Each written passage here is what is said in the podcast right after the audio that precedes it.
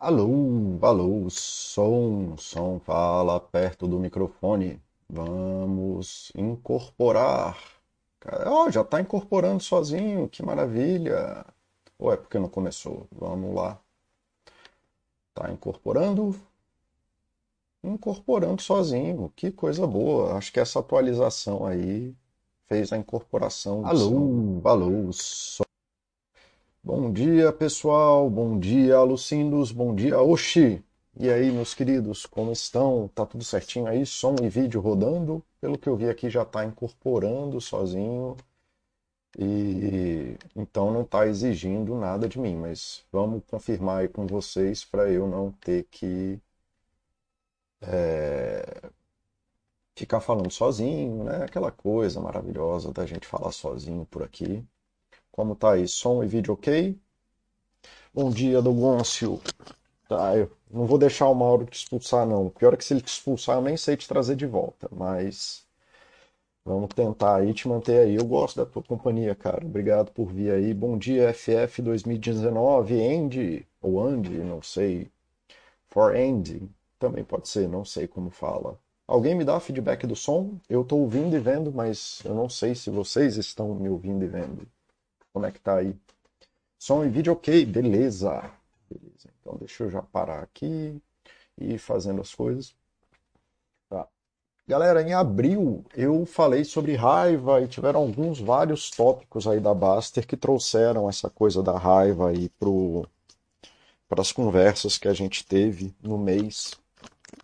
E eu fiz, né? Eu tenho um curso lá que eu já fiz e tal, tenho até que gravar tudo de novo para tentar fazer melhor sobre inteligência emocional e tá lá na, na Al, Al Universidade, que fica aqui, você vai em Cantural, é isso? Cadê? Não sei onde fica, mas fica por aqui, em algum lugar. Ah, vai lá e faz. É, você vem aqui, ó. Vai lá e faz, ao Al Universidade, aí vai ter o curso de né? Emoções, como agir e pensar sobre elas. E muito do que eu vou falar hoje está em parte nesse curso, mas eu vou trazer aí mais a questão da raiva em si e como que a gente pode lidar com ela. Então, vamos lá, começando aí, né? Vamos lá, a raiva ela é uma força forte aí do mundo, né? Do nosso mundo, especialmente do mundo masculino. É, mas é uma força que custa muito caro, especialmente aos homens. Tem muito, muito estudo aí mostrando os malefícios aí de quem vive com raiva, infarto, rompimento familiar, dificuldade na, na conexão com os filhos. É, então, quem vive raivoso aí geralmente tem um preditor baixo de saúde, aí é um fator de risco bem grande. Então vamos lá, é né? uma força que custa muito caro. Então vamos só fazer um review aí, que faz tempo que eu não falo de emoções aqui. Né? Então, até a revolução psicológica dos anos 90, as visões predominantes de coisa era a gente tinha teorias fixas de seres humanos, né? de que seres humanos eram coisas, eles são coisas e tinha uma ou que eles deveriam se tornar coisas, né? mas que existia um ser humano ali ideal ou uma idealização de ser humano, mesmo que fosse uma coisa meio horóscopo, que existem 12 tipos de humano e você tem que se encaixar em um deles. É, o que hoje em dia não é mais assim, a gente tem essas noções mais flexíveis de ser humano, de que cada ser humano é único e que a gente pode trabalhar para se tornar outras coisas.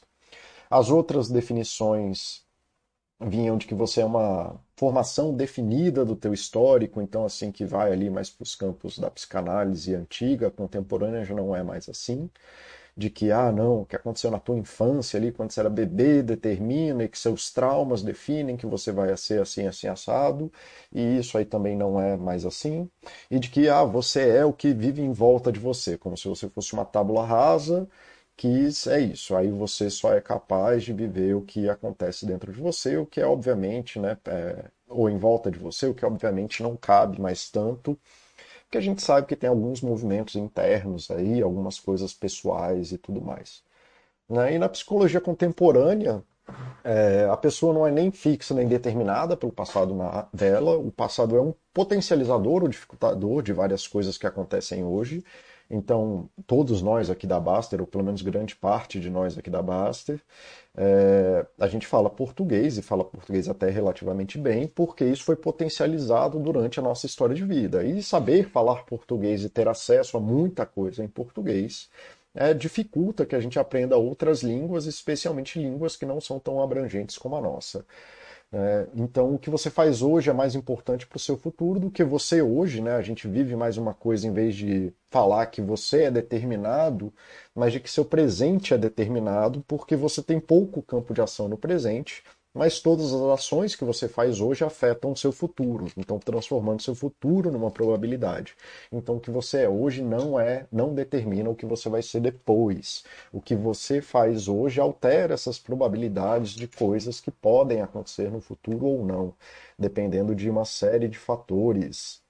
É, e nós existimos psicologicamente, né? Então existe uma existência psicológica interna num processo contínuo de mudança com o mundo. Então a gente muda o mundo e o mundo muda a gente o tempo todo. Não tem só essa história de que o, a gente é uma tábula rasa. A todo instante a gente está alterando o mundo. E é, até tem uns outros argumentos que fogem do escopo aqui, mas eu falei, acho que no chat passado, daquela besteira do não, o natural é que, sei lá, a mãe cria o filho e que o pai trabalhe tudo é natural no mundo, porque o que não fosse natural seria sobrenatural. E aí a gente estaria falando de fantasmas. Então a gente não está falando de fantasmas. A gente muda o mundo e tudo que é, todas as mudanças que a gente faz no mundo são naturais, inclusive a casa que eu moro de concreto.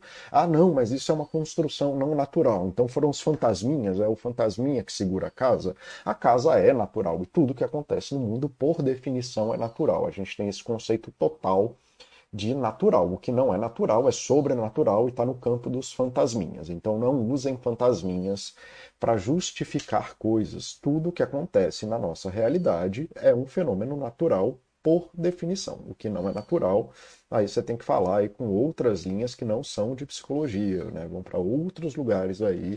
Mas tudo que acontece, então dois homens se beijando, pai cuidando de filho, dois pais adotando uma criança, mulheres trabalhando, é, mulheres, tudo é natural, gente. Então vamos parar com essa maluquice de que coisas que acontecem no mundo não é natural. E a gente vai mudando o mundo e o mundo vai se tornando um outro tipo de natureza, tá bom? É, deixa eu ver aqui o que o pessoal está falando, aproveitando, tá? Boa tarde, boa tarde, eu não estou mais aqui, boa tarde, Abra, tal como abaixo, as definições de seres humanos foram atualizadas, exatamente, permanecemos atualizando ela é, o tempo inteiro é, ameaças sem identificadas. Hoje a gente vai falar é, de muito de ameaças, inclusive. Abra, o Paulo não tem uma casa de concreto interdimensional. Não, não tenho. Se tem fantasminhas aqui segurando a minha casa, eu não sei o que eu estou fazendo, querido. Tá? Então, assim, você pode trilhar né, dentro dessa linha. Eu acho que essa é a melhor imagem que eu consigo pensar para passar para vocês de como que a psicologia funciona hoje em dia. Né? Você nasceu nesse lugar, e esse lugar, assim, existiam N outros pontos para você nascer, mas você tem que nascer em um deles, porque a realidade é restrita. E durante a sua vida tiveram várias coisas que aconteceram e foram te levando para caminhos. Então foi te levando mais para a direita, mais para a esquerda, mais para cá. Então foi te levando ali mais para um lado de exatas e programação, junto com as suas habilidades e tal ou foi te levando para um negócio mais de filosofia ali, para uma coisa, se bem que o Oshi é o cara que está em todas, né? Nessa aqui o Oshi sabe coisa pra caralho. Né? Então, mas eu aqui, que mesmo tendo habilidades de exatas, então sempre fui uma criança que, que as minhas habilidades pessoais me empurravam aqui para a direita, a minha vida foi me fazendo levar um caminho de humanas, sempre. Né? E eu fui vindo para cá e aqui eu achei até coisas mais interessantes. Mas assim, aí a gente vive esse caminho achando que esse é o nosso caminho e o caminho certo, mas só porque a gente pode trilhar um e a gente não sabe o que aconteceu nos outros. Então aqui a gente tem uma percepção de realidade que ah, a gente tem que ser isso, porque tem que ser aquilo, porque a, a, a nossa vida é a única coisa que a gente tem. Mas tem N caminhos que poderiam ter trazido a gente para cá e teriam outros N caminhos possíveis. E daqui você pode viver ainda outros N caminhos possíveis, vários caminhos possíveis que vão levar para outros lugares. Lógico que se você está aqui, né, no, nesse, nessa bolinha verde, você está mais perto de chegar aqui. E se você está aqui na, nesse último pontinho, né, você está mais longe, então vai fazer um esforço maior e vai, como vocês podem ver, os caminhos não são lineares, então talvez você até desça mais até conseguir subir e tudo mais. A única coisa preocupante é mesmo é quando acontece isso aqui, né, que acabou o caminho, morreu, acabou, pronto, aí não dá para fazer mais nada.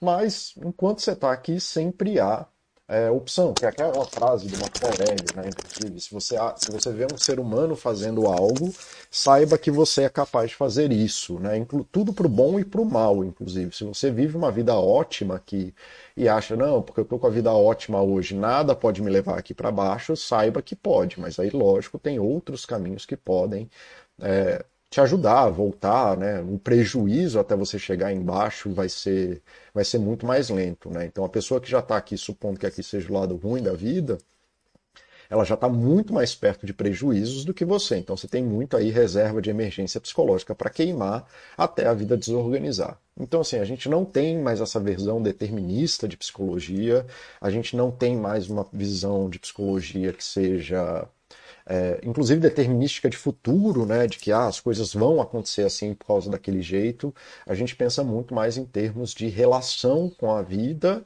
e com esses caminhos que estão dispostos aí para todo mundo e como que a gente se torna capaz de viver esses caminhos. E o que eu estou querendo dizer com a raiva é que se você vive uma vida de raiva, é, você vive uma vida que ela é uma força que, que é muito complicada e destruidora, mesmo que você esteja na parte muito boa e de alguma forma você conseguiu chegar aqui, porque você herdou muito dinheiro, porque você fez muita força e conseguiu, sei lá por que motivo, fazer uma empresa muito boa, a vida de raiva, ela fácil, fácil gera um caminho, assim, mesmo que você ainda passe muito tempo andando uma linha reta aqui, ela fácil, fácil, ela pega aqui um caminho à direita que te joga para baixo. Então lembrem-se que sua vida não é determinada em nenhum momento ela está determinada. A única coisa que está determinada é esse ponto em que você está aqui. Mas um passo para frente acabou o determinismo. Tá bom? É, deixa eu ver o que o pessoal está falando aqui. É, eu adorei porque responde uma dúvida da adolescência quando percebi que todos tratavam humanos com algo fora da natureza. Pois é, isso aí é uma questão muito grande, é uma questão muito simples. Humanos são naturais, acabou. É, somos sujeitos à natureza, somos a natureza. Né? Inclusive o Sagan fala que né, a gente é poeira estelar, que é coisa mais natural do que isso. A gente é aquilo, a gente é poeira de, este, de sol. Né? Coisas que explodiram e formaram a gente. A gente é natural abre uma visão medieval de humano como uma coisa mágica e tal, etc. É isso mesmo, você tem toda a razão, Douglas. No caso, questão, tudo que existe é natural. Então, eu não sou velho o suficiente para ter minha adolescência nesse período, tal, que levou a outro pensamento de pessoas vivem ricas distintas, independente. Cara, não estou entendendo essa discussão. Mas vamos lá, vamos seguindo. Boa tarde, Denzel. Então tá. Então, recapitulando, né? Aí recapitulando sobre a coisa da emoção é, a gente tem que pensar que o nosso corpo ele é muito cego né, e ele não sabe o que está fazendo. O nosso corpo, ele basicamente é uma maquininha de produzir muito ou pouco. Ele faz muitas respostas fisiológicas. Então, ansiedade, felicidade, raiva, é, exaltação, empolgação, todas elas têm a mesma resposta no corpo, que é produzir muita coisa, por diversos mecanismos e diversos hormônios e diversos neuro, neurotransmissores. Mas o corpo, ele é uma maquininha assim, ele tenta fazer você fazer muito ou tenta você fazer pouco e a gente tem só consegue interpretar direito se essa coisa é boa ou ruim. A gente não sabe interpretar direito nem a qualidade desse mundo. Tá? E a nossa vida não é uma vida estrutural rígida, a gente está em permanente mudança e as emoções dentro de você não estão dentro de você, tá? Elas estão nessa coisa é, intimamente relacionada com as coisas que você aprendeu na vida e com a vida que você vive hoje. Então, você que nem apareceu lá ultimamente, apareceram alguns é, relatos de pessoas que estão com um filho pequeno lá na Baster e pessoas absolutamente ponderadas e que sempre conseguiram ter equilíbrio na vida, mas os primeiros três meses de um filho são caóticos. E aí as pessoas se percebem nesse lugar onde elas não conseguem mais é, viver de forma ponderada. Não que isso seja bom ou ruim, só estou falando que você ser ponderado está extremamente ligado, por exemplo, à tua capacidade de dormir. Né? Então o bebê ali que fica corrompendo o sono dos pais vai deixando as pessoas cada vez mais irritadas, mais estressadas, com mais dificuldades. E aí, lógico, quem já tinha essas dificuldades fica ainda mais difícil. Ok, quem quiser saber mais disso, aí como eu já falei no começo, vem aqui no Vai Lá e Faz, na universidade, e ver aí o curso que eu fiz de emoções, como agir e pensar sobre elas, que tem aí 99 alunos, alguém podia se matricular só para o Baster não ter um treco, tá bom? E que aí é quando eu falo muito mais sobre as emoções de forma geral. Até aqui é só recapitulando. Paulo, eu tenho um pouco de dificuldade com a raiva, minha resposta padrão, minha resposta padrão aos momentos de baixa. Eu tenho tentado trocar por tristeza nos últimos anos. Essa é uma boa estratégia, muito boa. Inclusive, é a primeira estratégia que eu ensino para as pessoas, tá? É... Eu, muitas vezes que as pessoas que não sabem per perceber tristeza e agir na tristeza, elas começam a gerar mecanismos para produzir muito. Então a pessoa se frustrou porque não conseguiu o resultado que queria numa prova. Aí a primeira resposta dela, Oxi, é: não, agora eu vou, vai, vai, vou lá fazer um monte de coisa, estudar cada vez mais. Mas ela acabou de passar por uma maratona de estudo e aí ela não consegue se reabilitar, né, assim, gerar condições para ter energia para estudar de novo. Aí ela engata uma maratona na outra, gerando esses mecanismos de muito com o mundo, e aí ela começa a colapsar, que leva para o burnout. Então eu tendo a levar para a tristeza, inclusive ensinar a pessoa a fazer pouco e de que a tristeza é um é uma estratégia válida. E você saber essas estratégias de tristeza é, são muito boas para você é, refazer a energia ali, encher a barrinha de energia, encher a reserva de energia de emergência psicológica para poder lidar com as coisas de muito, né, que são as coisas da raiva de novo. Então, sim, assim, é lógico que você não vai se botar num estado depressivo, tá? Assim, ah, não, vou me fechar em casa, apagar as luzes. É, fazer pouco, de fazer baixa, de botar essa tristeza, é para você voltar a fazer pouco e, e fazer energia só naquilo que é autocuidado, tá bom? É, Paulo, Gonço comentou que os humanos são, não são parte da natureza, é um pensamento medieval e eu complementei que o sentimento que pessoas que vivem é, é bem isso mesmo, Abra. Oxe, o que eu faço é trocar por indiferença. Depois daqueles três segundos de reação instintiva do macaco entre nós, eu me pergunto, tá, mas que diferença isso faz? E 99% das vezes, sim, não faz diferença nenhuma. Eu vou até comentar isso daqui a pouco, Dogoncio. Mas eu acho que o Oshi estava falando de um outro tipo de situação. É daquela que a coisa é. Ela causa a diferença. Que nem eu te falei, que é você reprovar numa prova de concurso que você passou quatro meses, seis meses, dois anos estudando. Aí o que importa é importante, né? Então não dá para usar essa estratégia, mas também é uma estratégia válida, tá, Dogoncio? É... E sim, mas de fato a maioria das vezes não, não faz diferença. Vamos seguir com o curso, senão vou ficar só falando com vocês e aí eu não vou fazer mais nada. Então, assim, a raiva, como a raiva, qualquer um que olhe uma pessoa com raiva, você nunca vai olhar para uma pessoa com raiva e vai ver um monge meditando, né? Você vai olhar para uma pessoa com raiva, ela vai estar tá brigando, ela vai estar tá levantando os braços. Então, a raiva, ela tá nessa coisa do muito. Então, a, a raiva, naturalmente, ela é prima da ansiedade, do medo e dessas outras emoções negativas aí do muito. Evolutivamente, elas vêm da nossa incapacidade de lidar com situações complexas e imprevisíveis. Tá? O corpo era cego, o corpo não sabia o que estava acontecendo do lado de fora, porque ele não tem olho. Quem tem olho é você, como um corpo total, mas o seu dedo não tem olho. Né? Se você fechar o olho, você não consegue alcançar o copo. Você precisa de um corpo inteiro para ter uma percepção de visão. Tá? Então, seu corpo é cego e não sabe o que está acontecendo do lado de fora. E o seu corpo tenta ser uma máquina eficaz, ele tenta achar cada vez né, soluções que resolvam tudo ao mesmo tempo. A solução do muito é uma solução muito simples para resolver a grande maioria dos problemas e objetivos. Ele serve para fugir de leão, para atacar presa, para lidar com fome, para, enfim, todo o caos que existe no mundo. Então, gerar esses mecanismos que estressam o corpo, que fazem o corpo produzir muito, é uma coisa absolutamente natural Cara, eu acho que hoje eu vou tentar fazer um negócio diferente porque eu tô me percebendo gesticulando para um monte. Deixa eu tentar. É... Cadê? Dispositivo de captura de vídeo. Vocês não estão vendo o que eu estou fazendo, mas deixa eu tentar colocar minha carinha aqui, porque já, já que eu estou gesticulando um monte, vamos tentar gesticular para vocês também. Uh, ok. Tá, temos uma carinha do Paulo aqui. Agora, onde que eu vou botar essa imagem sem corromper o texto? Uh, tá. Acho que assim vai. Pronto. Vocês estão me vendo aí? Deixa eu ver se eu estou me vendo também. Ah, eu estou com um delay no chat, então não sei se eu estou me vendo, mas daqui a pouco eu vejo. Então, assim, é, quando você está lá fazendo muita coisa, tendo que atacar um leão, tendo que morder presas, tendo que lidar com a fome, mesmo com fome, mesmo com dor de cabeça, mesmo tonto, você tem que continuar seguindo em frente para caçar um objetivo, para caçar um bicho, para achar uma fruta é, a solução muito forte do corpo é produzir esses estados de muito, né? E não existia essa possibilidade de você fazer uma solução para cada coisa, porque a evolução, né? O mundo era muito tempestivo e caótico, né? Se a gente fosse tentar assim, ah, não, esse tigre aqui é um tigre mais pequeno, então assim a gente não precisa fazer, não precisa, não dá tempo, aí a gente ia ter morrido e o mundo ter acabado, tá? Então a raiva, ela aparece junto aí com ansiedade, medo, não sei mais o que, não sei mais o que, não sei mais assado, nessas situações em que a gente tem uma percepção ou está acontecendo algo no mundo externo em que a gente precisa fazer muito.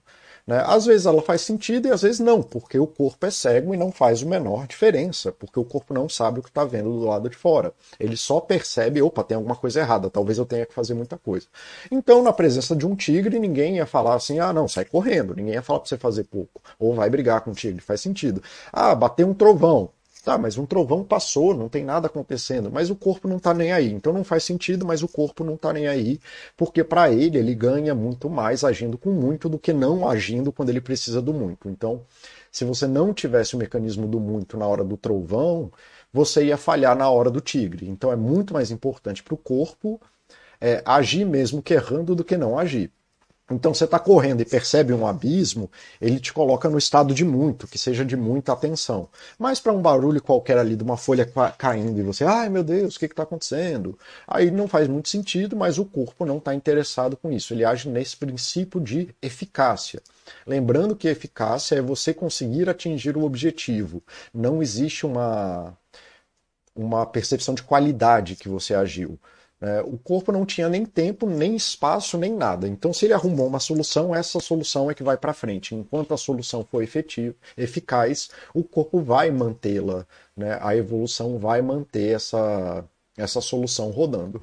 Um exemplo disso é ovo. Né? Então, ovo, assim, logo que a gente começou a se reproduzir sexualmente, o ovo foi uma solução eficaz e até hoje a gente se reproduz né, da mesma forma, desde lá dos nossos ancestrais. Só que aí mudou um monte de coisa, não é mais a mesma coisa, mas ainda temos o óvulo, ainda é o mesmo princípio, o mecanismo ainda é o mesmo.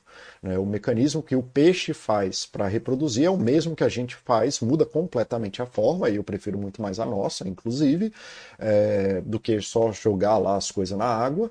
Mas é isso, né? O mecanismo é o mesmo e a evolução manteve o mecanismo independente né, da variação das espécies. Tá? Faz sentido isso aí pra galera? Espera só o Paulo ver minha build Monk 3 Barbarian para ter raiva em meditação.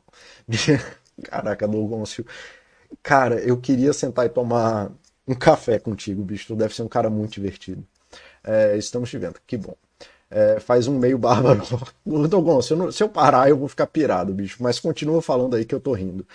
Treinar para perceber os estados de muito e pouco estão me ajudando a lidar com situações caóticas ao criar uma criança de forma que não sei explicar, só agradecer. Cara, que bom, isso aí era bem o objetivo do curso mesmo, tá?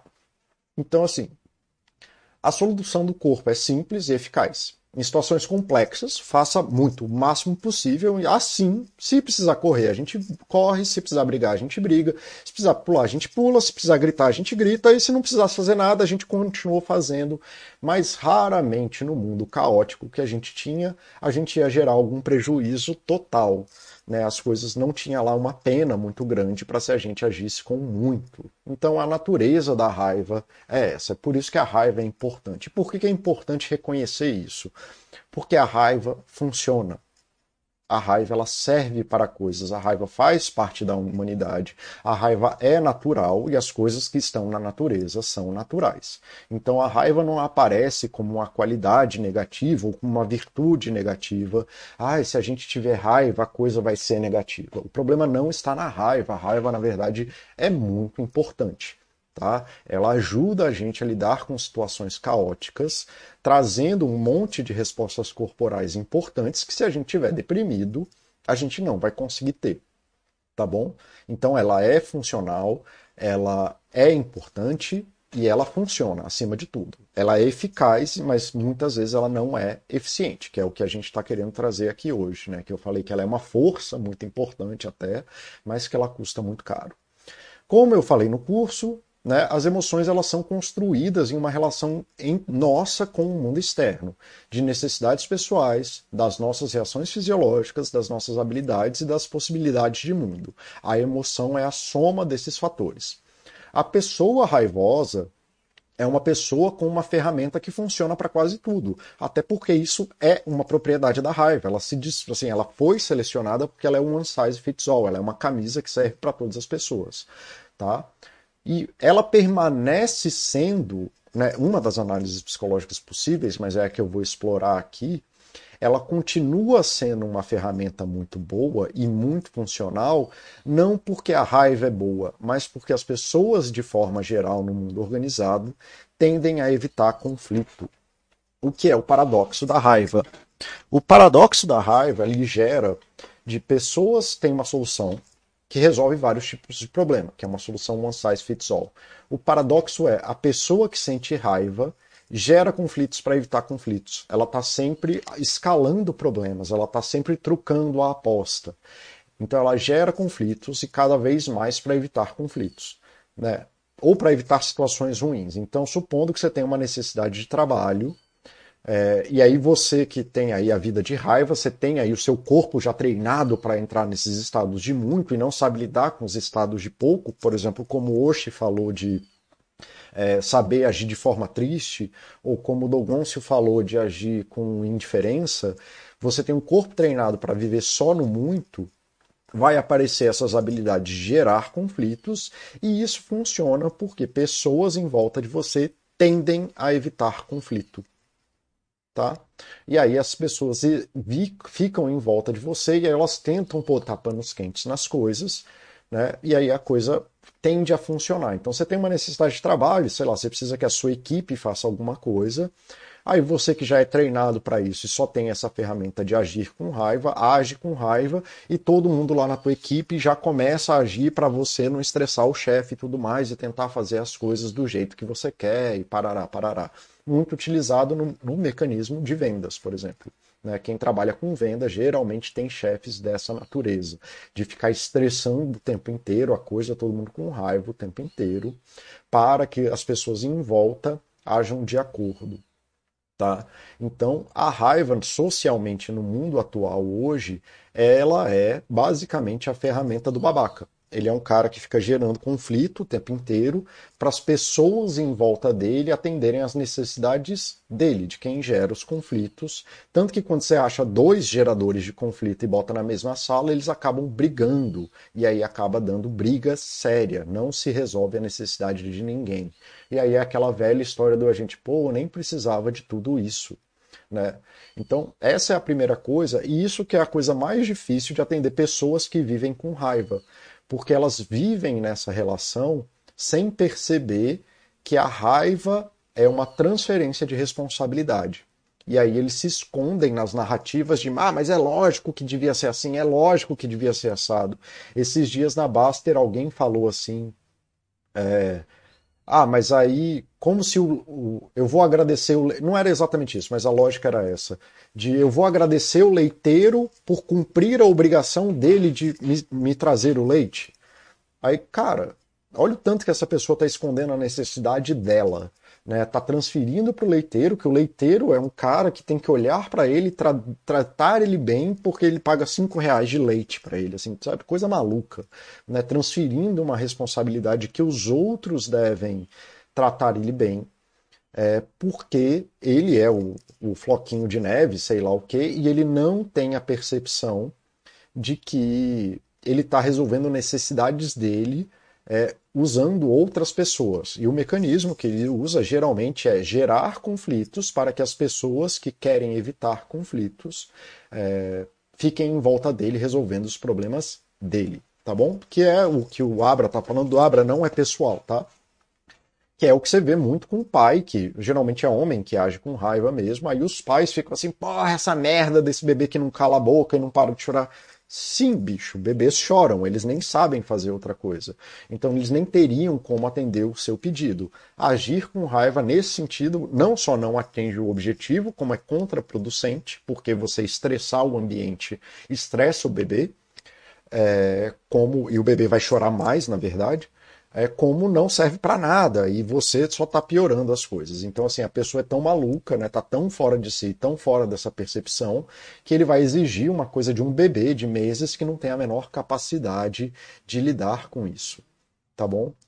É... Sim, e aí esse é o paradoxo da raiva. Ele sempre vai vazando, porque quanto mais você é... age dentro disso, melhor você vai ficando. Tá? Então vamos lá ver. Tenho evitado muitas brigas de trabalho, muito bem. Joguei Pathfinder, tarará. Raiva é igual XML. Se não está resolvendo é porque não está usando o suficiente. É alguma coisa assim. A raiva nunca é a resposta, a raiva é a pergunta. A, a resposta sempre será sim.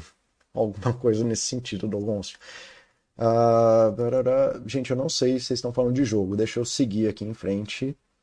Ok, vamos lá. Então tá. É, marquem aí se fossem, forem jogar alguma coisa que eu saiba jogar, eu até topo, tá, galera? Então tá, esse é o paradoxo da raiva que a pessoa fica estressando conflitos para né, que pessoas que evitam conflito façam isso. Só que né, o nosso corpo tende à eficiência. Ao mesmo tempo que ele tende à eficácia, ele também tende à eficiência. À medida que a gente vai se aprimorando em alguma coisa, à medida que a gente vai fazendo alguma coisa, o nosso corpo vai tornando a gente melhor naquela coisa. Então, não que a raiva seja eficiente a partir de então. A gente vai ficar mais eficiente em agir com raiva. Nós somos maquininhas de eficiência, tá? Então, quanto mais a gente com age com raiva, melhor a gente fica em raiva. E em qualquer coisa. Isso, pra, quanto mais a gente toca piano, mais a gente vai querer tocar piano. É, e quanto mais a gente faz, mais a gente percebe coisas que se relacionam com o que a gente faz. Então eu escalo, e é normal dos escaladores que não conseguem andar em todo lugar que um escalador anda, ele fica olhando um lugar que dá para subir, sempre, sempre. Ah, dá para subir esse muro, dá para subir essa parede, todo lugar. Por quê? Porque a gente passa muito tempo escalando. Então a gente fica mais sensível a essas coisas, coisas que as pessoas nem olham. Ninguém olha para um prédio e pensa em escalar ele, só quem escala. Por quê? Porque quanto mais a gente faz da coisa, melhor a gente fica em perceber coisas que se relacionam com, o que a gente faz. Quem pinta, vê pintura, assim, ah, pô, ia ser legal pintar isso. Quem fotografa tá sempre pensando, ah, porra, isso aqui daria, faria uma foto legal. Quem escreve tá sempre pensando, tá ouvindo a conversa dos outros lá e falando, pô, isso aqui poderia se tornar uma coisa legal. Quem vive pra raiva vai sempre achar coisas para sentir raiva. Então, essa é a eficiência, né? O corpo vai atrás dessas coisas é, que, ao, que aumentam a chance que a gente possa agir da forma que a gente sabe agir. E aí isso aumenta a chance da gente é, agir com raiva. Então, quem escala vê escalada em todo lugar e aí fica escalando mais. Quem pinta vê pintura em todo lugar e aí acaba pintando mais. Quem escreve vê quem é drogado fica pensando em formas de usar droga em todo lugar. E isso gera esses ciclos né, fechados de, bio, de é, retroalimentação. E isso é para qualquer coisa, por isso que eu falo nos outros vídeos sobre vício que a gente é maquininha de ficar viciado nas coisas. Isso é o ser humano, tá? Só que e aí tem esses ciclos que podem ser virtuosos, você pode ter esses ciclos de retroalimentação. Aliás, todo ciclo de retroalimentação é um ciclo. Esses sistemas de retroalimentação que são virtuosos ou que são viciosos, né? Mas em, o processo é sempre o mesmo. Mas se você age com raiva, você vai ficar se toda hora achando coisas para sentir raiva assim como todas as outras coisas do ser humano. O que gera uma profecia autorrealizadora. Né? Como a pessoa tem percepção de raiva o tempo inteiro, mesmo que tudo é uma situação complexa, toda hora ele vai se sentir muito com raiva, mas muito, muito, muito mesmo. E quanto mais com raiva a gente faz, mais a gente gera rupturas na nossa vida e mais perto de gerar uma ruptura séria na nossa vida. E aí vai gerando esses sistemas em que a gente vai ficando com mais raiva, agindo com mais raiva, fazendo mais coisas, mesmo que de forma desproporcional, até chegar na hora que os filhos não falam mais com a gente, as esposas não falam mais com a gente, as pessoas no trabalho não falam mais com a gente, porque a gente não aguenta, as pessoas não aguentam. Elas permanecem nas relações por amor, por sei lá o que, mas a, a relação já está completamente deteriorada. E aí, nessa hora, a pessoa que tem raiva vai fazer o quê? porque é a única coisa que ela sabe fazer, agir com raiva. E aí, mesmo com a relação estressada, aí ela vai lá, bate na esposa ou separa, e aí passa a vida com raiva da esposa que separou dele, porque ele era um babaca. Porque, como eu disse, a raiva, esse mecanismo social da raiva hoje é um mecanismo de transferência de responsabilidade. Aí ele fala que a culpa é da mulher, que ele tratava super mal com raiva o tempo inteiro, e aí a culpa é dela que não aguentou, porque ela tinha que aguentar a raiva dele. Né? Olha que coisa maluca. Né? Porque homem é assim, seja lá o que isso for. Tá? E quanto mais a gente age com raiva, mais as pessoas fazem, mas mais perto, né? Porque as pessoas vão sendo sobrecarregadas das, das responsabilidades que a gente transfere para elas, mas mais perto de uma ruptura, de um trauma, né? Trauma no sentido de quebrar a coisa, tá, gente? A gente tá. E mais motivos a gente cria, né? Então a gente chega em casa, bate a porta, e sai gritando com todo mundo e todo mundo fica quietinho porque a gente quer dormir. Mas mais perto você está de ter uma casa de fato silenciosa porque não tem mais ninguém. Tá? Então, assim, porque ninguém vai aguentar estar com você. É, então, cara, tem que entender esses mecanismos da raiva, tem que entender que a raiva funciona nesse ciclo, que quanto mais você age dentro dela, mais motivos você vai achar e cada vez mais desproporcionais vão ser esses motivos. E que sim, você está agindo com raiva porque isso faz as pessoas fazerem coisas. É, gente, eu, não, eu, vou falar um negócio aqui e eu espero que todo mundo aqui seja adulto e consiga entender o que eu estou dizendo.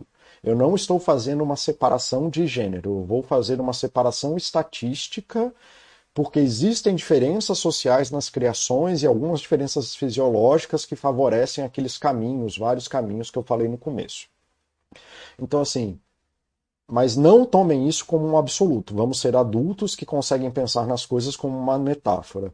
A raiva é dada ao homem e o choro é dado à mulher. Então, existem permissões sociais, desde criança, de que o homem haja com raiva para conseguir as coisas que eles querem e há permissões sociais de que as mulheres podem agir com choro para conseguir as coisas que, eles querem, que elas querem. Ah, isso é porque mulher chorona e homem raivoso. Não, não tem nada disso, tá? Sejamos adultos e vamos entender o argumento, porque não é isso que eu estou falando. Então, existe por vários mecanismos, alguns deles fisiológicos, alguns deles sociais, alguns deles psicológicos, por vários motivos.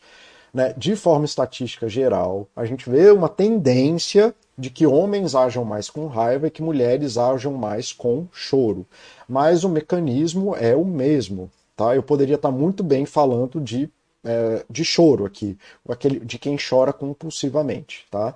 Então, assim, os dois, inclusive, têm a mesma função, que é, em vez de comunicar aquilo que a gente precisa, comunicar uma necessidade nossa, a gente faz essa situação que faz o social se mexer para é, resolver um problema nosso. Então é mais ou menos isso, de que a raiva, assim como o choro da mulher que quando que, que fica ali chorando copiosamente por tudo, e aí, de novo, eu estou falando de coisas estressadas, não estou falando de uma pessoa que perdeu o pai e está chorando. Não estou falando de uma pessoa que chora porque o bolo queimou e porque o, o, o filho tirou nota baixa, ou porque enfim, a tela do celular quebrou, coisas assim, que, que tem reações desproporcionais ao fato do que está acontecendo. E aí os homens são mais, têm, têm uma tendência maior aos movimentos de raiva, porque assim é, por N motivos que eu não quero ficar depurando agora, e eles têm, geram uma série de fatores de risco, é, então isolamento social, alcoolismo, etc, etc, etc, e a mulher, que tem uma tendência maior a esse caminho do choro, tem uma série de outros riscos que estão envolvidos a depressão, codependência e etc, etc, etc. Tá bom? Então, assim, mas só para vocês entenderem que o mecanismo é o mesmo, é um mecanismo de transferência de responsabilidade social. Tá? Então, inclusive, é muito normal que a mulher que chora muito tenha acesso de raiva, porque eles são a mesma coisa, é, se você pensar como um mecanismo, o processo é o mesmo. E homens que têm muitos acessos de raiva também têm choros copiosos, só acontece, então eles ficam transitando em um e um outro, só que eles passam mais tempo em um ou outro, tá bom?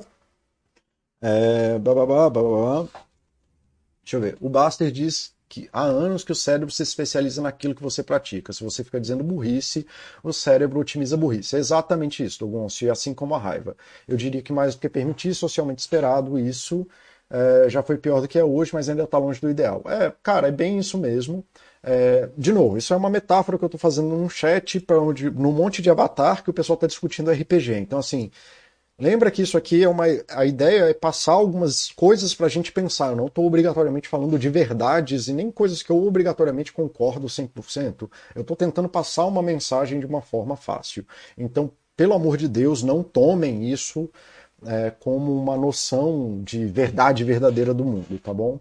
Mas é, a única diferença do que eu discordo dessa frase do Buster, do Gôncio, no sentido de você especializar o seu cérebro, e eu entendo que a natureza da profissão do Buster de médico é, leva para isso, é que não é o seu cérebro, que nem eu te disse, é o teu corpo inteiro envolvendo inclusive os teus ambientes sociais.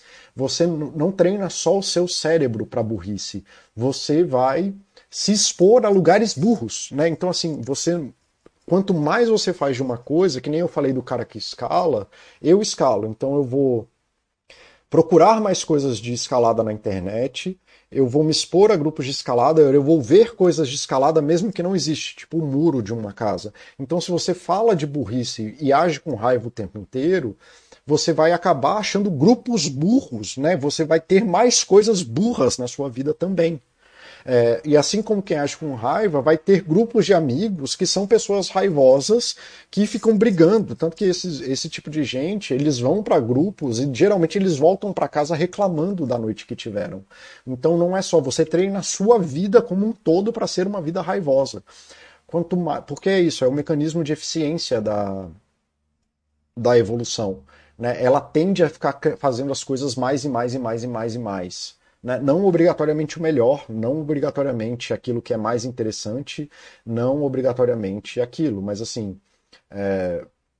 Quem tem, sente muita raiva vai procurar esportes violentos, porque a raiva é uma forma de. É, é, socialmente aceita, né? Então, assim, o Mike Tyson foi procurar boxe, e o boxe fez ele ficar mais raivoso, que faz ele treinar mais boxe, que, que faz ele ficar melhor em agir com raiva.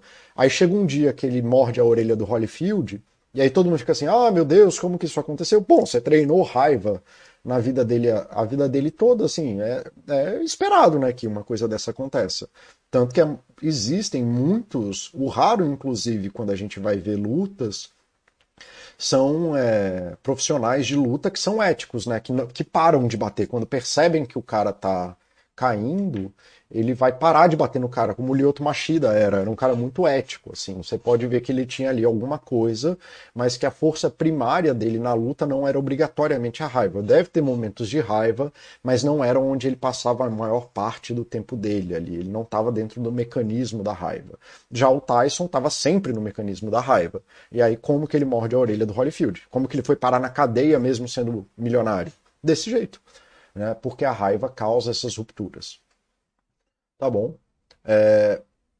Então, assim, essa é a, é a coisa difícil da raiva, de que a raiva ela existe para uma solução, ela existe para uma coisa que existe no mundo, ela é uma solução válida e, na verdade, ela resolve muito mais coisas do que ela se propõe a fazer, que nem eu te disse. Então, se ela existia para o leão, hoje em dia ela existe para controle social, para exercer controle nas pessoas e para manter as pessoas agindo como vocês gostaria que elas agissem, sem você precisar negociar. Você age com raiva para obrigar as pessoas a fazer aquilo que você quer.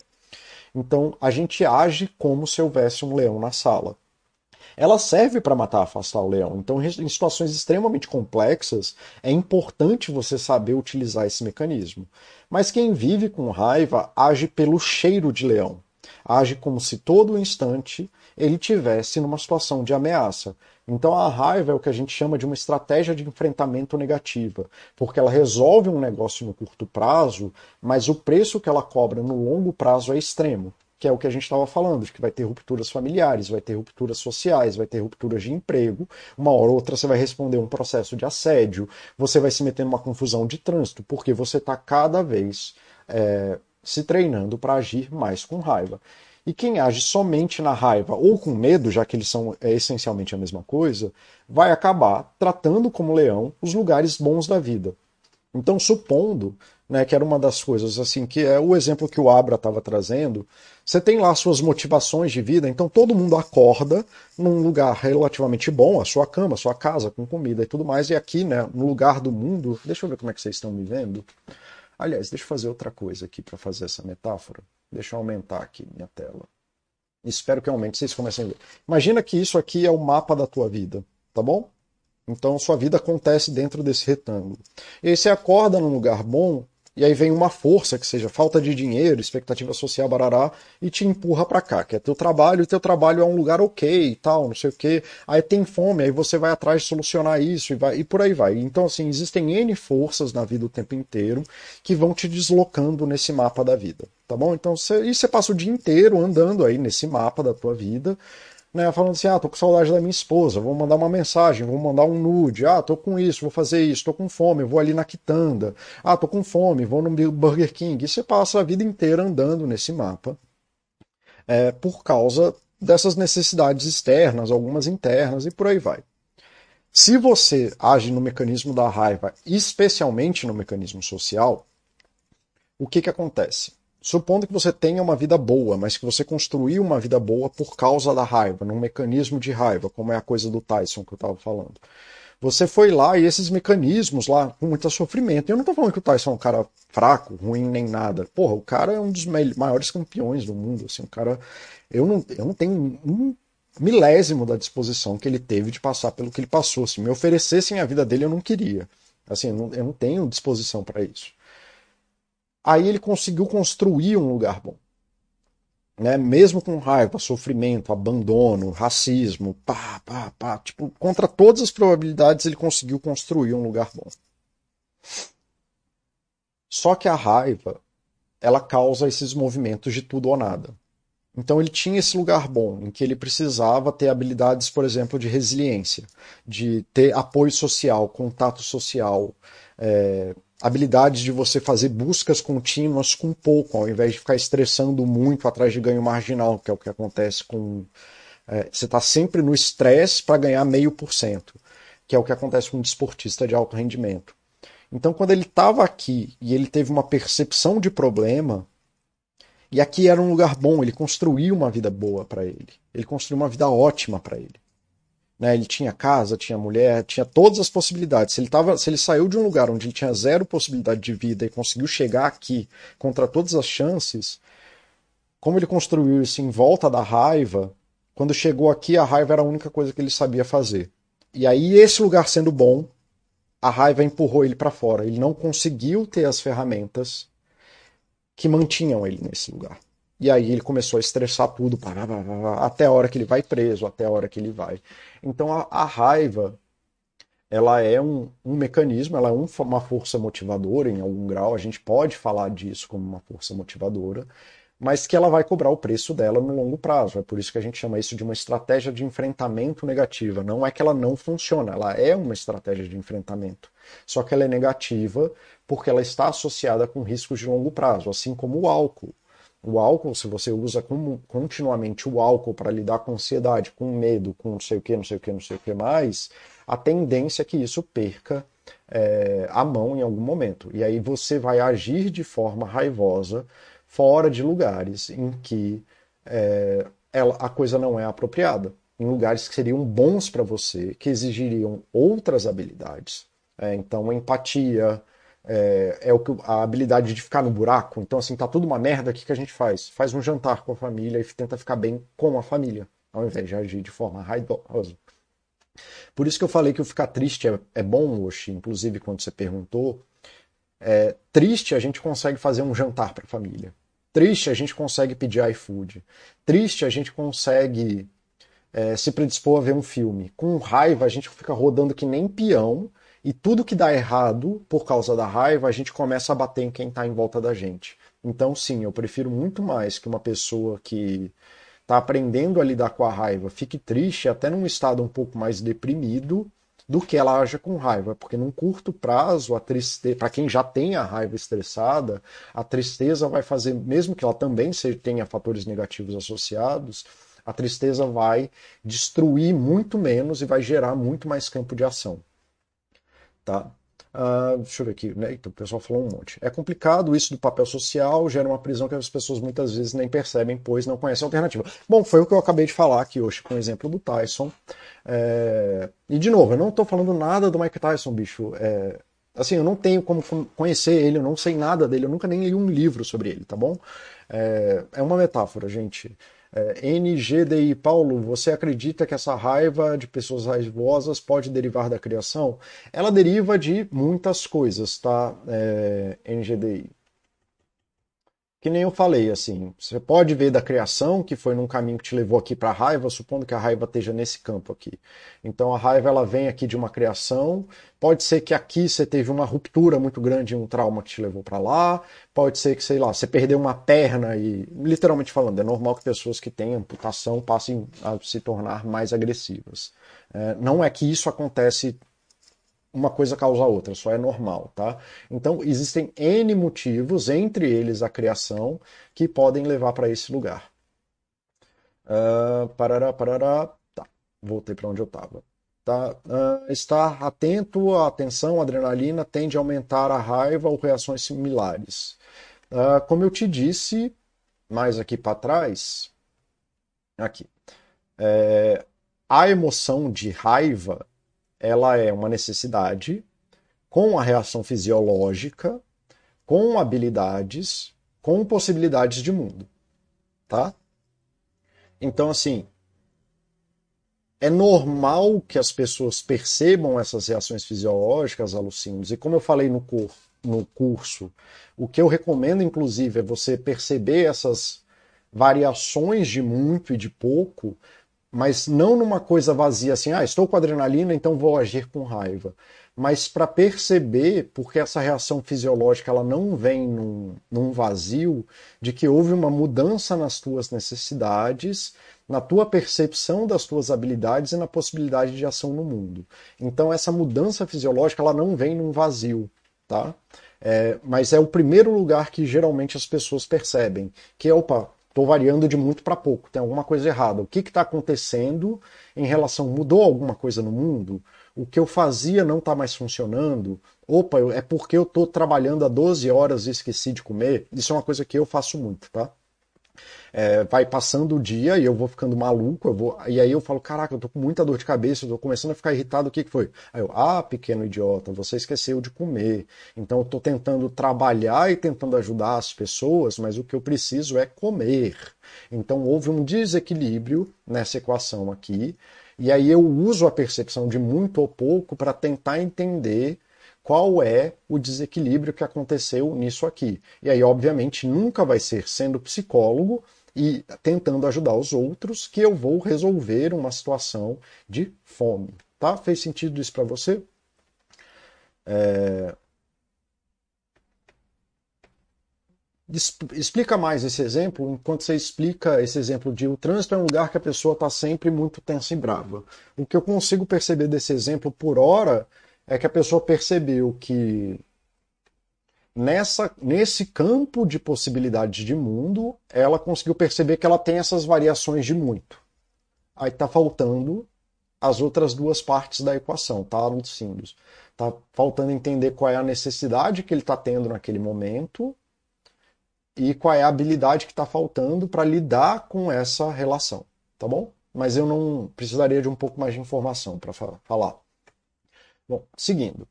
Então tá, beleza. Paulo, então como muda? E talvez isso aí já vá te dar algumas respostas, alucinos. Um, responsabilidade. Pare de se enganar.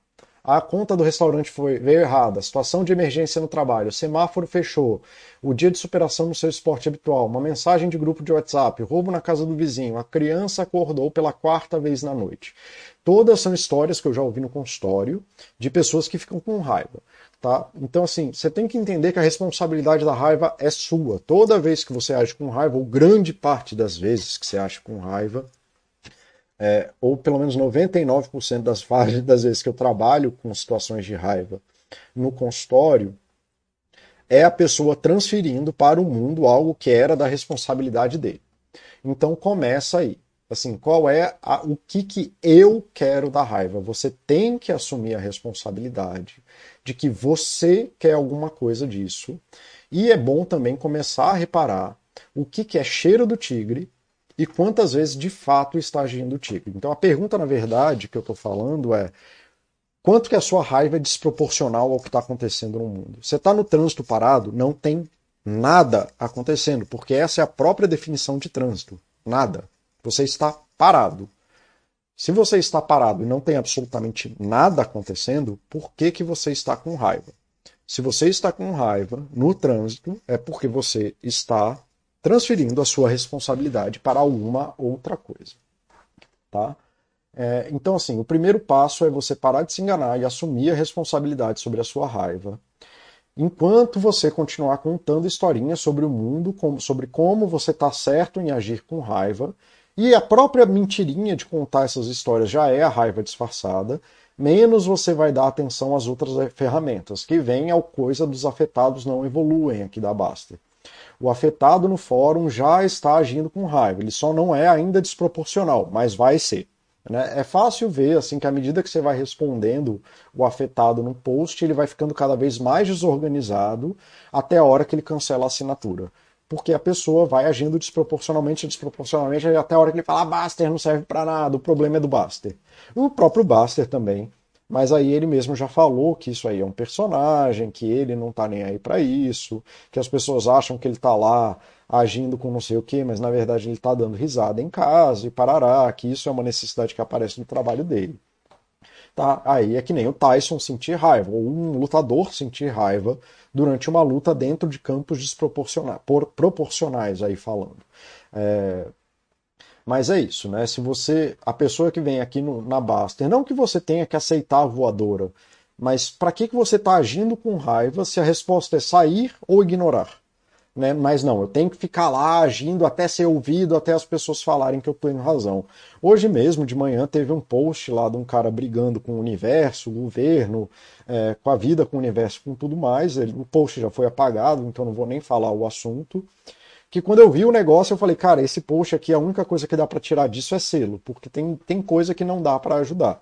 E como imaginava, o post foi apagado, porque o próprio tom da raiva lá do cara já inviabilizava. E as respostas dele estavam ficando cada vez mais desorganizadas. Você tem que assumir a responsabilidade da sua raiva. Enquanto você ficar terceirizando a sua raiva, as coisas vão dar errado. Mas, Paulo, aí eu tenho você o boboca. Cara, essa metáfora é muito boa e geralmente, pelo menos no consultório, ela funciona muito bem. Tem um tigre na sala? Tem um leão na sala? Porque se não tem um leão na sala, você está agindo desproporcional tá? Se você consegue perceber que está com raiva, você pode fazer essa pergunta: existe um leão na sala ou eu estou sentindo o cheiro de leão? Existe uma situação de risco real ou você está com medo de ser um boboca? Se você está com medo de ser um boboca, o risco não é real. Se agora, ah, não, tem lá um funcionário meu que está com uma faca na mão, tá? Isso é risco real. Tem um carro pegando fogo. Isso é risco real. Tem alguém batendo no meu filho, gritando com meu filho. Isso é risco real. Mas você não vai gritar com seu filho porque ele está gritando. Aí você se tornou uma criança, só que a criança tem direito de ser criança, você não. Então, assim, comecem a separar, isso é muito importante, é um procedimento chamado discriminação de estímulos, situação de barará. Comecem a fazer essa pergunta: isso é cheiro de leão ou tem um leão acontecendo? Se tiver um leão, mas nunca tem um leão, eu nunca vi uma situação que tem um leão, ou pelo menos uma situação que a pessoa chegou falando da raiva dela, é, como se tiver um leão. Ah, o garçom trouxe o troco errado. Cara, isso é um leão? Tem algum risco real em um garçom trazer o troco errado? Não. Então, isso não, isso é cheiro da raiva. É você agindo como se houvesse um leão e provavelmente você não sabe lidar com as coisas. Mas se você não reconhece isso e não sabe lidar com isso e não assume que é um problema seu, você nunca vai fazer diferente, porque você vai sempre contar uma historinha sobre o governo, sobre as pessoas, sobre a injustiça, sobre o pipipi popopó. E aí você nunca vai assumir a responsabilidade de que você está fazendo a sua vida pior. Eu já contei essa história dezenas de vezes, pelo menos parcialmente, eu acho que eu nunca contei ela linearmente. Eu era um babaca no trânsito, e quanto mais eu era um babaca no trânsito, mais babacas eu encontrava no trânsito. Sempre tinha alguém me fechando, sempre tinha alguém buzinando, sempre tinha parará, parará, parará. Um dia caiu a ficha de que eu ia morrer. E por motivos diversos, eu tive acidentes de trânsito, situações de risco, parará, Aconteceu exatamente tudo que eu estou falando aqui que ia acontecer. Aí um dia eu aprendi que tudo que eu precisava fazer numa situação de cheiro de leão, que era alguém me fechou, alguém tá fazendo merda, era tirar o pé do acelerador e deixar a pessoa ir embora. E quanto mais eu deixava a pessoa ir embora, menos raiva eu sentia, até a hora que eu não sentia mais raiva nenhuma. Né? Aí passou uns meses, eu passei a nem sentir mais raiva. Curiosamente, uma vez que eu passei a dirigir mais devagar e tirar o pé do acelerador, e hoje em dia eu dirijo mais ou menos a 10 km abaixo da velocidade da via, eu não percebo mais babacas no trânsito. As coisas, sério, assim, do tipo, eu não me estresso mais no trânsito. Porque eu nem percebo o que está acontecendo. Não é que eu não vejo as pessoas correndo, é lógico que eu estou atento para o trânsito. Mas eu não percebo o cheiro de, de leão mais. Aquele risco imaginário parou de acontecer na minha vida. Eu nem eu, eu, eu sei que tem pessoas correndo. Eu sei que tem pessoas colando na minha bunda, né, no trânsito lá. É, eu espero que só no trânsito. É, mas eu não percebo mais isso como uma ameaça. Eu nem sinto mais o cheiro de leão. Isso era uma coisa que existia na minha vida só, não existia no mundo real. Então, assim, você separar o que é mundo real e do que é da sua cabeça de pessoa que está transferindo a responsabilidade para os outros é muito importante. E é isso que começa a levar para esse lugar em que você não sente mais nem o cheiro do leão. Mas o medo de ser boboca é o cheiro de leão. O medo de ser, ah, vão me passar para trás, eu vou ser um banana, eu não vou ser homem, parará. Tudo isso é cheiro de leão. Ninguém tá nem aí para você. Você não é o centro do mundo. As pessoas não querem fuder a sua vida porque ninguém tem tempo para isso no mundo. Tá todo mundo, mesmo o cara que é um babaca e tá te fechando e tá no sei, ele só quer chegar mais rápido no lugar dele, não tem nada a ver com você, ele nem sabe quem você é. Tá bom? É, deixa eu ver aqui como que está indo. Aliás, deixa eu ir acabando isso aqui, depois eu respondo tudo no final. 4.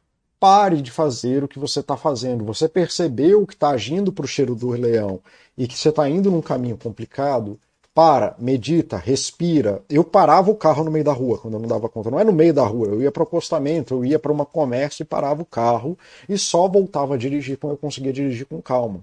Tá? Ninguém tem controle, autocontrole infinito, muito menos na maior dor. Então, se você ficar lidando com coisas malucas, você não vai conseguir, vai ficar agindo com raiva, e quanto mais com raiva você age, mais raivoso você vai ficar, que é o ciclo vicioso que eu falei lá. Quem tem problemas com álcool não deve ir ao bar testar a sobriedade. Né? Você vai no bar em algum momento, mas por outros motivos, porque é festa da tua irmã, porque é importante para sei lá o quê. Mas você não vai lá para testar a sobriedade, muito provavelmente você vai perder. Então, quem tem problema com raiva precisa aprender a entender que essas situações são difíceis para ele e que aquilo vai ser difícil e que ele deve se afastar. Então, beleza. Aí ele se afasta, ele respira, pensa, faz. Não, tá, eu não vou mais. Eu vou voltar lá e fazer outra coisa. Tá. Não sei, não sei. Mas assim, é importante saber parar. E parar é melhor do que se engajar na raiva. Parar é melhor que destruir. Que nem eu falando, eu saía da pista às vezes, ia para um dos comércios, parava o carro, esperava, esperava a raiva passar, e aí quando ela passava eu voltava a dirigir com calma.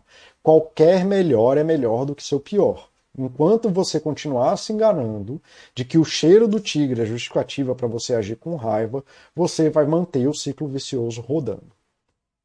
Tá? Pedir ajuda. Pelo paradoxo da raiva, fica fácil de ver que a, a maior dor de quem vive com raiva é o rompimento social.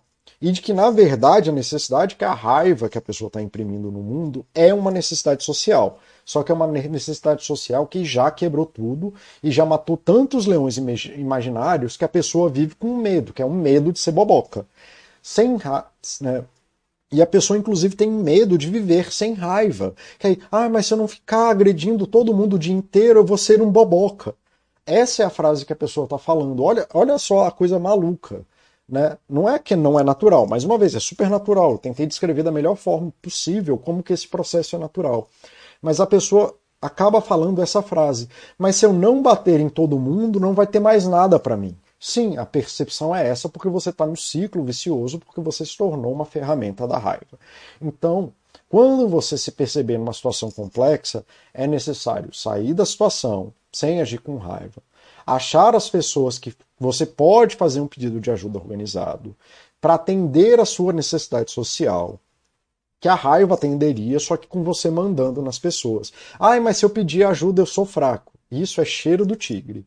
Todo mundo precisa de ajuda, todo mundo tem dificuldades. Você não é o ser, você, as pessoas que agem com raiva viram Ajax em Troia lá, que fica maluco, é, tomando flechada, vira um tanque de guerra, se expondo a situações malucas.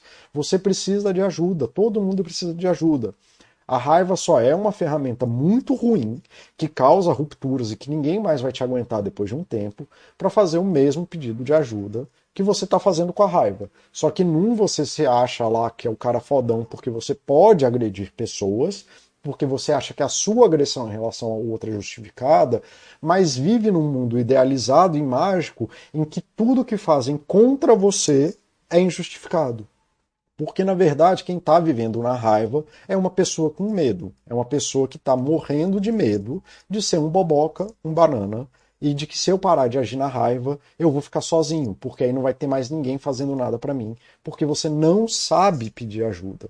E isso é uma ruptura social tremenda. É um dos motivos que essas pessoas acabam infartando com 50 anos, porque acabam pirados é, sem conseguir fazer nada, com um estresse absurdo, porque aí a família já não fala mais, o trabalho tá uma merda, e tudo tá tão destruído que a pessoa vive em estado de estresse contínuo que leva ao infarto. Tá? Do chat era isso que tinha para falar. Eu até passei um pouco do tempo, foi mal, pessoal. É, eu vou responder aqui as perguntas. É, Alucindo, então aparentemente eu consegui te responder mais ou menos o que você tinha perguntado, tá bom? É, tem um desenho do Pateta dos anos 50, assim, que todo mundo viu, porque ele sempre passa nas aulinhas do Detran. Ele se transforma num animal raivoso quando senta atrás do volante. E vendo como as pessoas dirigem hoje, parece não muito longe disso. Como eu te disse, Dogonço, eu era assim. E aí, uma vez que eu parei de fazer isso e passei essa regra, eu só vou dirigir a 10 km abaixo da velocidade da rua. Isso desapareceu. A gente não precisa ser assim. Embora no caso particular do trânsito tem muito orgulho, ego misturado. Sim, é essa historinha que eu contei no final, de que na verdade é medo de sentir medo, da pessoa não poder se sentir medo. Pelo que você está dizendo, entendi que saber rir de si mesmo tende a ajudar a ter menos raiva. Total, cara. Uma das técnicas que eu faço é ensinar a pessoa a fazer piada mesmo das coisas, mas assim, piadas não são ofensivas, né? Porque a piada é uma forma de aproximação social enquanto a, a raiva é uma forma destrutiva, né? A pessoa só age sobre coerção. Quando você age com raiva, a pessoa está atendendo o seu pedido de ajuda de forma coercitiva. A piada não, a piada é uma, é uma atitude pró-social, você está agindo no benefício social. Então, sim, a piada é melhor do que a raiva. É, Dogoncio, eu lembro desse desenho, é bem perto da realidade. Abra, pior do que atacar o tigre imaginário é não atacar o é não atacar e o tigre nunca aparece, nem o sentimento de eu avisei você tem. Cara, pois é, é o que eu tentei explicar aqui, que inclusive eu tentei explicar da onde que vem essa percepção de que você está sempre ameaçado. A percepção de que você está sempre sendo ameaçado, Aura, vem do fato de você agir com raiva. Porque as suas ações também determinam a sua percepção. É, hoje, inclusive, era isso que eu tinha te chamado lá para tentar bater um papo com você, para ver se eu aprendia a falar sobre isso, mas eu ainda não sei explicar isso de uma forma simples. Mas as suas ações, que nem eu te falei lá na coisa do escalador, isso é uma forma intuitiva de provar o que eu queria dizer. De que o escalador percebe espaços de escalada, de que o pintor percebe coisas a serem pintadas, e que o, o escritor percebe coisas a serem escritas. Quem vive na ação da raiva percebe motivos para ficar com raiva. Então, assim, a pessoa de fato vê tigres. Só que é só o cheiro do tige. E ela age na percepção do cheiro do tigre como se houvesse tigre, que é o que acontece muito com pessoas que estão em situação de trauma. O que não significa que todo mundo que tenha raiva tem trauma, mas assim, é muito normal. Inclusive, a própria definição de trauma é essa. O trauma é um evento do passado que se manifesta no presente como se fosse presente. Então a pessoa age no presente na percepção de que um evento do passado está acontecendo objetivamente naquele momento. Então, assim, é, você, a pessoa que se repete na raiva e age, legitimiza a raiva, está cada vez mais, tem uma tendência cada vez maior. Não só porque a raiva é eficiente, mas porque ela percebe cada vez mais vezes motivos para sentir raiva. Então ela vai ser uma pessoa mais rancorosa, mais doída, mais bélica, mais é, angustiada, mais ansiosa, e tudo isso favorece a raiva. É por isso que a pessoa recebe uma mensagem no grupo de WhatsApp e age com raiva. Porque ela, ela não tem outro mecanismo. Então é nesse sentido, Abra. Não sei se eu consegui me fazer é, entender. Oxe, eu adotei para mim que se vão me zoar, eu vou ser o primeiro para ficar com todas as melhores piadas. É, eu também tô nessa, Abra. Eu sou o primeiro a falar mal de mim. É, e não é uma forma deletéria, não. Assim, eu tenho, já tive problema de autoestima, é, no sentido de ter uma percepção deletéria da minha estima.